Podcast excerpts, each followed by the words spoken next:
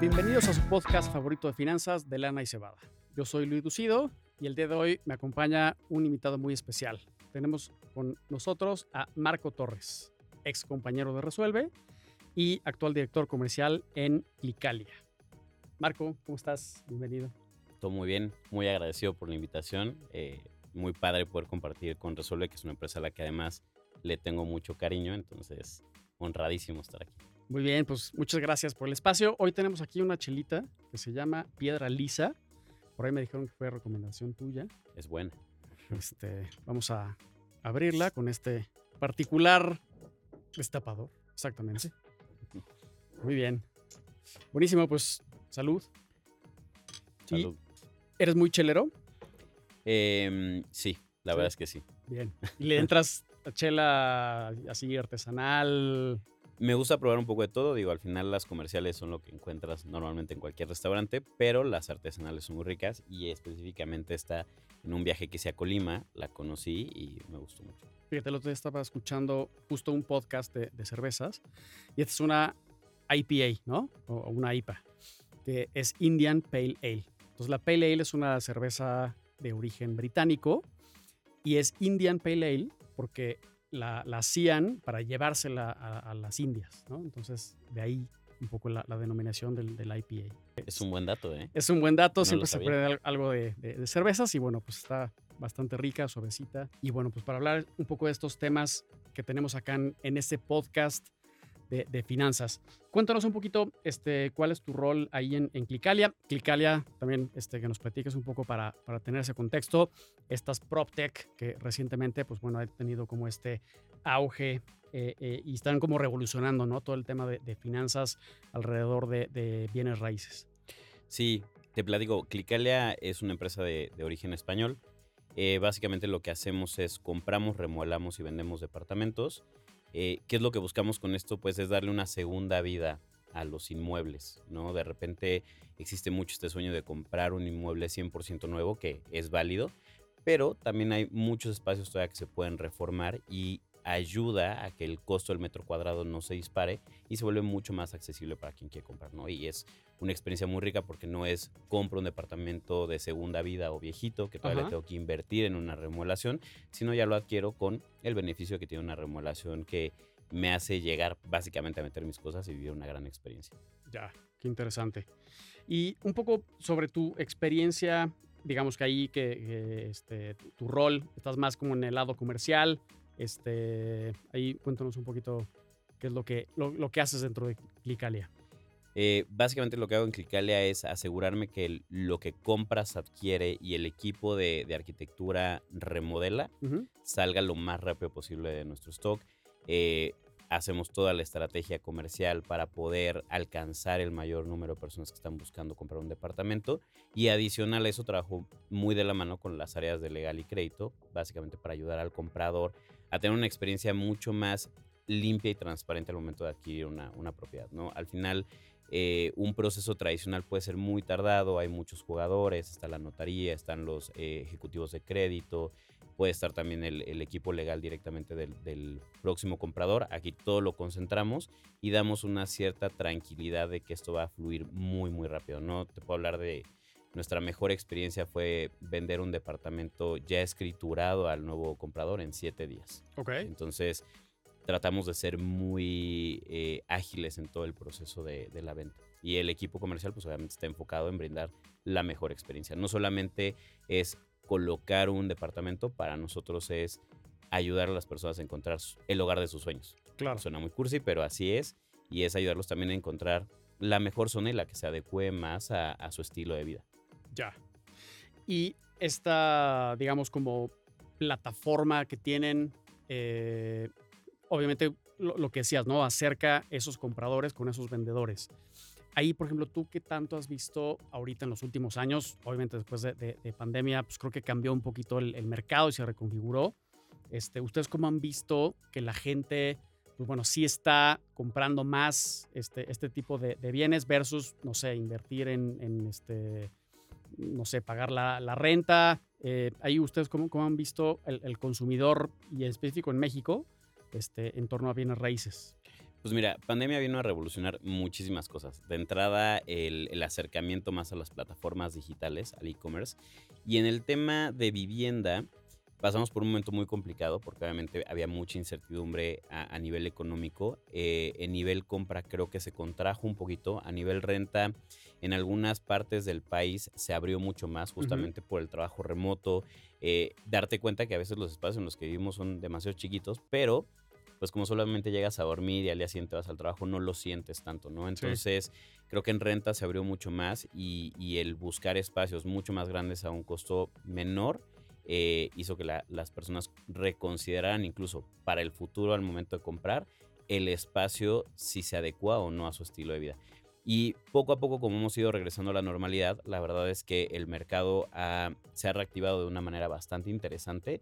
Lo que sí creo es que hoy los compradores son mucho más sofisticados. Ya no es solamente, pues quiero una propiedad de X metraje en tal zona y hasta ahí, sino que buscan realmente que haga sentido y que, por ejemplo, uno de los puntos más importantes que descubrimos con el paso del tiempo es que tengan una buena iluminación natural. ¿no? Y creo que es muy natural eso, porque al final como un ser humano que está viviendo en un cuartito oscuro o en un espacio muy reducido oscuro, pues te deprime. Claro. Y al contrario de los que se movieron tal vez a, a provincia, a departamentos mucho más amplios o casas, pues descubrieron las ventajas de tener un espacio iluminado, ¿no? Entonces creo que hoy se priorizan algunas cosas versus lo que antes de pandemia, que tal vez podría ser solamente locación o ubicación del, inmueble. Ya. Y hoy, por ejemplo, digamos, esta generación millennial y, ya los centennials, pues yo creo que ni, se diga, pues cada vez las posibilidades de acceder a, tener, digamos, un, bien raíz, pues son complicadas, ¿no? Sobre todo por las, condiciones en, este, digamos, para adquirir un, un bien inmueble ¿Ustedes cómo han visto esa tendencia de, digamos, estas nuevas generaciones? ¿Qué tanto sí se acercan? Porque muchas veces hasta por elección, ¿no? Es decir, ¿sabes qué? Yo prefiero rentar aquí en la Condesa eh, y, pagar una renta más cara a quizás tener, digamos, una propiedad un poco más alejada, este, pero pues teniendo, digamos, como el, el, es mi propiedad versus estoy rentando. ¿no? Ya. Eh, hay una respuesta un poco más elaborada a eso. Yo eh, comenzaría un poquito con esta frase que seguramente a todos nos han dicho nuestros papás, tíos o abuelos, que es yo a tu edad. Sí. Y que esa frase muchas veces genera mucho estrés y conflicto, eh, sobre todo porque te planteas si tal vez estás fracasando como adulto porque no estás en la misma posición que, tus papás o abuelos. Eh, pero bueno, hay que partir de que su momento económico versus el nuestro es muy diferente. El poder adquisitivo ha, cambiado muchísimo. Y creo que eso de repente ha motivado, empujado a que las nuevas generaciones tal vez busquen solo rentar, porque en la cabeza nos van metiendo poco a poco el, uy, no, ya comprar es muy complicado, es muy difícil. Y sí, en cierta medida se ha vuelto complicado por lo mismo, por el poder adquisitivo. Sin embargo, creo que hoy hay más información, hay muchas más herramientas que te pueden ayudar. También está de lado el que tal vez los millennials, no sé tanto los centennials, pero sí es una característica de los millennials, el que nos cuesta un poquito más echar raíz, ¿no? Lo que queremos estar en más movimiento, eh, probar diferentes zonas. Entonces creo que hoy ese es un juego importante, pero para quienes deciden acercarse o, quienes deciden, oye, ¿sabes qué? Quiero empezar a tocar el terreno de hacerme de una propiedad, no es tan difícil. Lo importante es pues empezar a buscar en buenas fuentes, eh, instituciones financieras, organismos públicos como puede ser el Infonavit, entender que hoy la compra de un inmueble tal vez versus nuestros papás, que papá podía comprarlo solito y él se echaba toda la carga, sí, sí, sí, al hombro. Para nosotros hoy tal vez es un tema más de comprar en pareja, ¿no? O incluso con el apoyo, sí, de, papá o mamá. Eh, pero pues creo que va más al estilo de vida y un poquito sí sesgado con este, esta idea de es muy complicado ahorita. No es tanto. Sí. Requiere un poco más de batalla nada más. Sí, sí. Fíjate, yo este, compré un departamento hace 10 años, lo pagué, o, digamos el crédito lo saqué a 20 años, me faltan todavía 10, ¿no? A la mitad lo pude renegociar, porque en ese momento pues el, compré un crédito que era, digamos, una mensualidad muy baja al principio, y, cada año pues iba subiendo la mensualidad, ¿no? Entonces yo futureando dije, no, pues ya para este año pues ya me va a ir súper bien, ya voy a poder, este, o sea, esto van a ser cacahuates la mensualidad. Eh, y yo sorpresa, ¿no? O sea, a veces los planes pues no son tan, tan lineales como lo estás pensando. Y, en ese momento, pues bueno, ya tuve que renegociar la deuda. Eh, la aumenté dos años, pero ahora pude este, pues meterle el, apoyo Infonavit.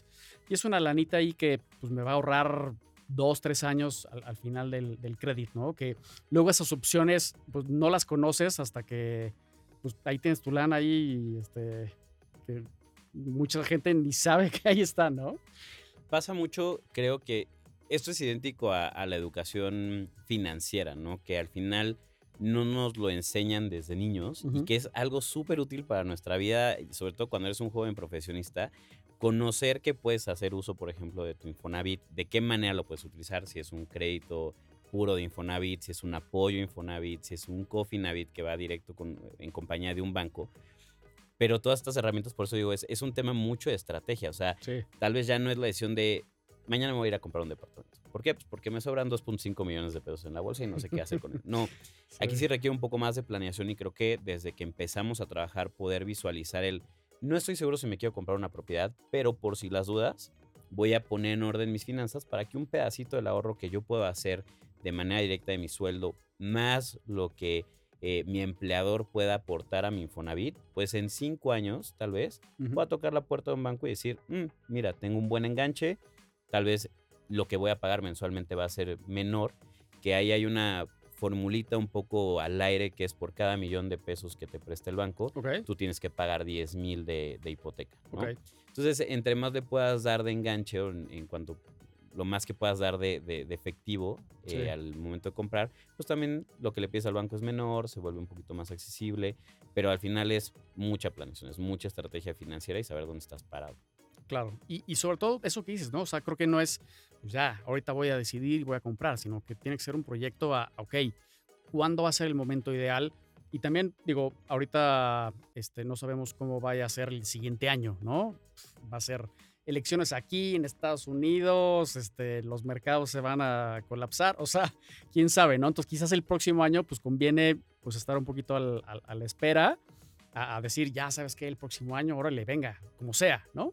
que pues sí, te puede tocar una tasa del banco muy distinta a la que pudieras acceder, no sé, el siguiente año. Eh, buenísimo. Y hablando un poquito también como estas tendencias que hoy día hablábamos un poquito de la, gente que prefiere rentar antes de, comprar.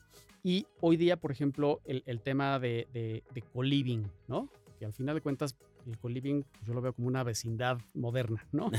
Este, más o menos. Pero le dicen co-living para que suene más atractivo. Eh, ahí, por ejemplo, en, ese caso, ustedes, digamos, han visto esa tendencia que se sume a, pues ahora le vamos cinco personas a, comprar un, espacio o definitivamente pues es algo más de decir, pues sabes qué, vamos a, rentar y Depende mucho de la persona, o sea, y, justo es esta parte de planeación. Eh, están estos espacios que son Coliven, que creo que de hecho en pandemia tomaron mucho, mucho poder.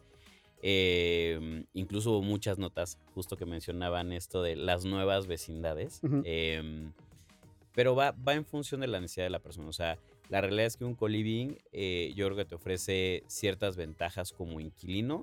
La primera es pues no necesitas un espacio muy grande y te gusta la convivencia con otras personas, ¿no? Eh, incluso con otras culturas, si es que viven extranjeros ahí, entonces te permite compartir esos espacios para poder sentirte en comunidad y en compañía. Eh, luego está la parte de los que deciden comprar, porque también está el tipo de comprador que es yo voy a comprar para vivirlo, que va a ser mi hogar o el de mi familia. Eh, está el comprador que puede solito hacerse una propiedad para invertir. O está el comprador que sabe que solo no puede, pero se une con otro pool de amigos o familiares, donde cada quien va a poner una parte del, departamento y lo van a comprar con recurso propio porque lo van a poner en inversión, ya sea una renta, o incluso van a hacer eh, esto que incluso hace Clicalia, que es flipping, que es lo compro, puede ser que le haga alguna remodelación o no, y lo saco un precio de venta diferente, ¿no? Y entonces tengo un retorno este, de esa inversión que estoy haciendo. Eh, va a depender mucho del perfil que también incluso para algunos jóvenes eh, puede ser muy atractivo este modelo donde dices, bueno, ahorita no estoy seguro si quiero vivir en X zona, pero puedo hacerme una propiedad que tal vez no es tan cara, 1.5, 2.5 millones de pesos. Eh, y digo, bueno, no es tan cara porque hay propiedades que pueden llegar a valer más de 25 millones de, pesos. Em, pero que tal vez te permiten en, en, alguna medida con tu ingreso sí estar pagando esa hipoteca por cierto periodo de tiempo, que no la vas a pagar durante 20 años. Piensas comprar, tal vez haces una remodelación y muy probablemente si lo sacas a comercializar en seis meses lo puedas vender.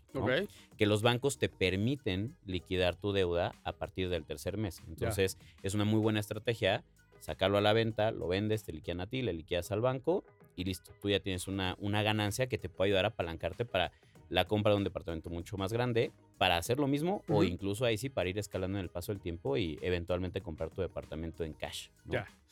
Que ahora eso también yo creo que tiene un riesgo, ¿no? Al momento de que compras un bien inmueble pensando en ya sea rentarlo o como dices eso, pues remodelarlo y después venderlo, pues siempre esperando a que el plan salga bien, ¿no? O sea, porque igual puedes tener, ¿sabes qué? Ah, pues voy a pagar 20 mil pesos de, mensualidad al banco pensando en que en tres meses lo, vendo y chin, en seis meses sigue parado, ¿no? Este, ahí cuál sería un poco la, estrategia para que eso salga de forma correcta.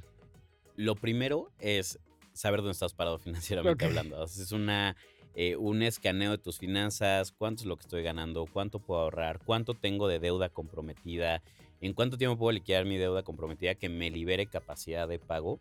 Y en función de eso, pues dices, bueno, sé que en el peor panorama del mundo, sí o sí puedo pagar esta cantidad de dinero, ¿no? Y sobre eso te vas en el valor del departamento para que si el plan no sale como quieres, mínimo lo puedes estar pagando, no te endeudas con el banco, no caes en una morosidad y no pierdes tu inmueble, ¿no? Que sería tu inversión. Y la segunda es, yo creo que ahí sí acercarte siempre a profesionales que se dediquen a eso, ¿no? Este, ya sea un muy buen asesor inmobiliario, empresas como Clicalia o las que se dediquen a property management este, específicamente, que te pueden decir, oye, ¿sabes qué? Esta propiedad que quieres comprar, en la zona en la que lo quieres comprar, tiene tanta demanda, el precio de renta puede ser tanto, o tiene tanta demanda y el precio de venta puede ser tanto. Y con eso más o menos vas minimizando el, riesgo. Siempre va a haber riesgo, ¿no?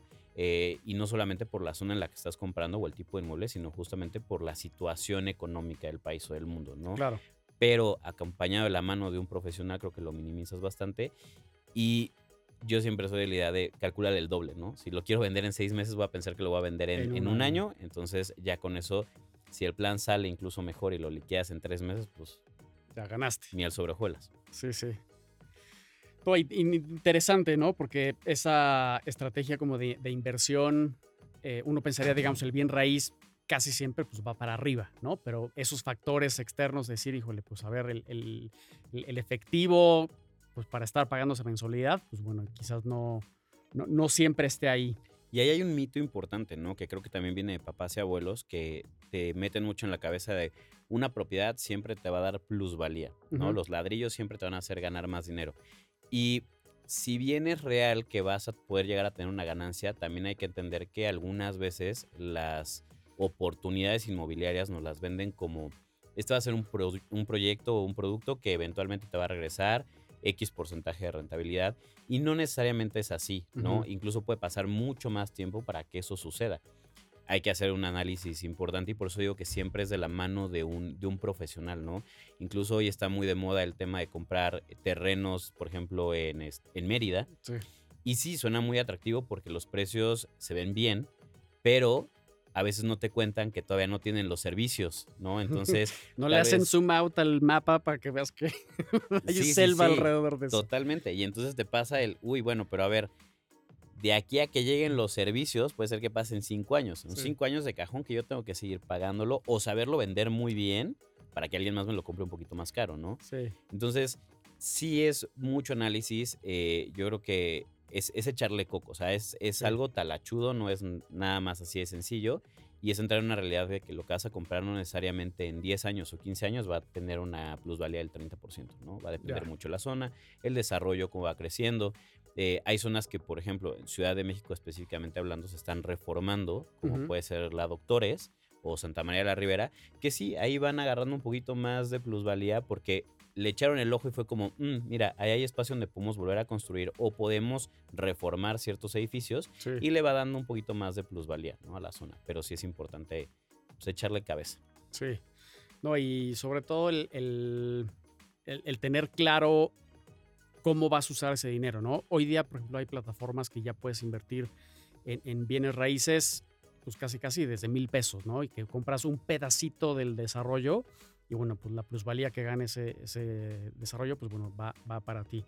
Eh, ahí, por ejemplo, alguna recomendación de, decir, pues a ver, ese modelo de, inversión en bienes raíces, porque es, es, ese mito, ¿no? Decir, hijo, para bienes raíces, pues necesitas arriba de 2 millones de pesos para poder invertir, ¿no? Pero ya hoy día lo puedes hacer como en estas plataformas que parten el proyecto en, en mil cachitos y bueno, ese cachito te da cierto rendimiento, ¿no?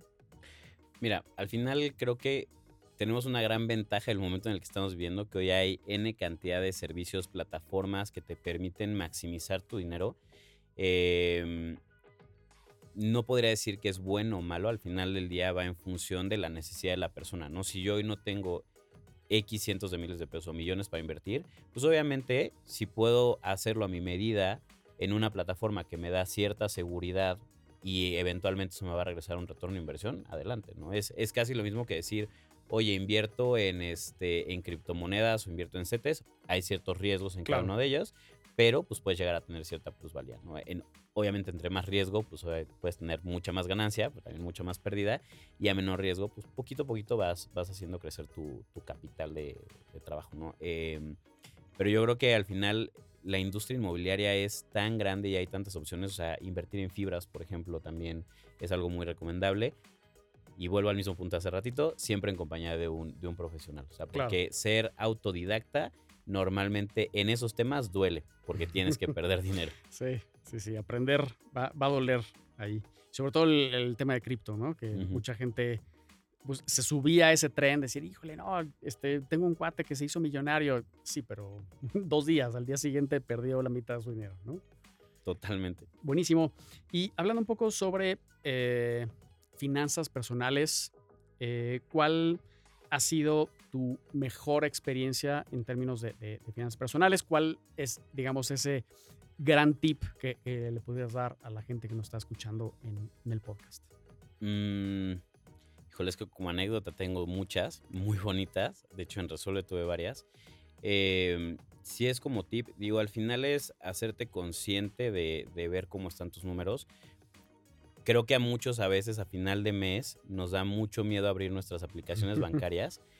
Uno, por ver cuánto te queda en tu nómina. O dos, por ver cuánto tienes que pagar en la tarjeta de crédito, ¿no?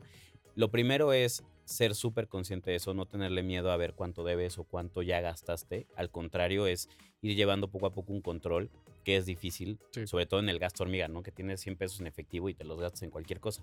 La tarjeta mínimo te ayuda a visualizar en qué estás gastando, pero eso es importante transferirlo hacia alguna herramienta que digo, hay miles de aplicaciones ya para que lleves tus, gastos personales o simplemente un Excel. Y de ahí ir clasificando cuáles pueden ser pues estos gastos que no son necesarios en tu día a día.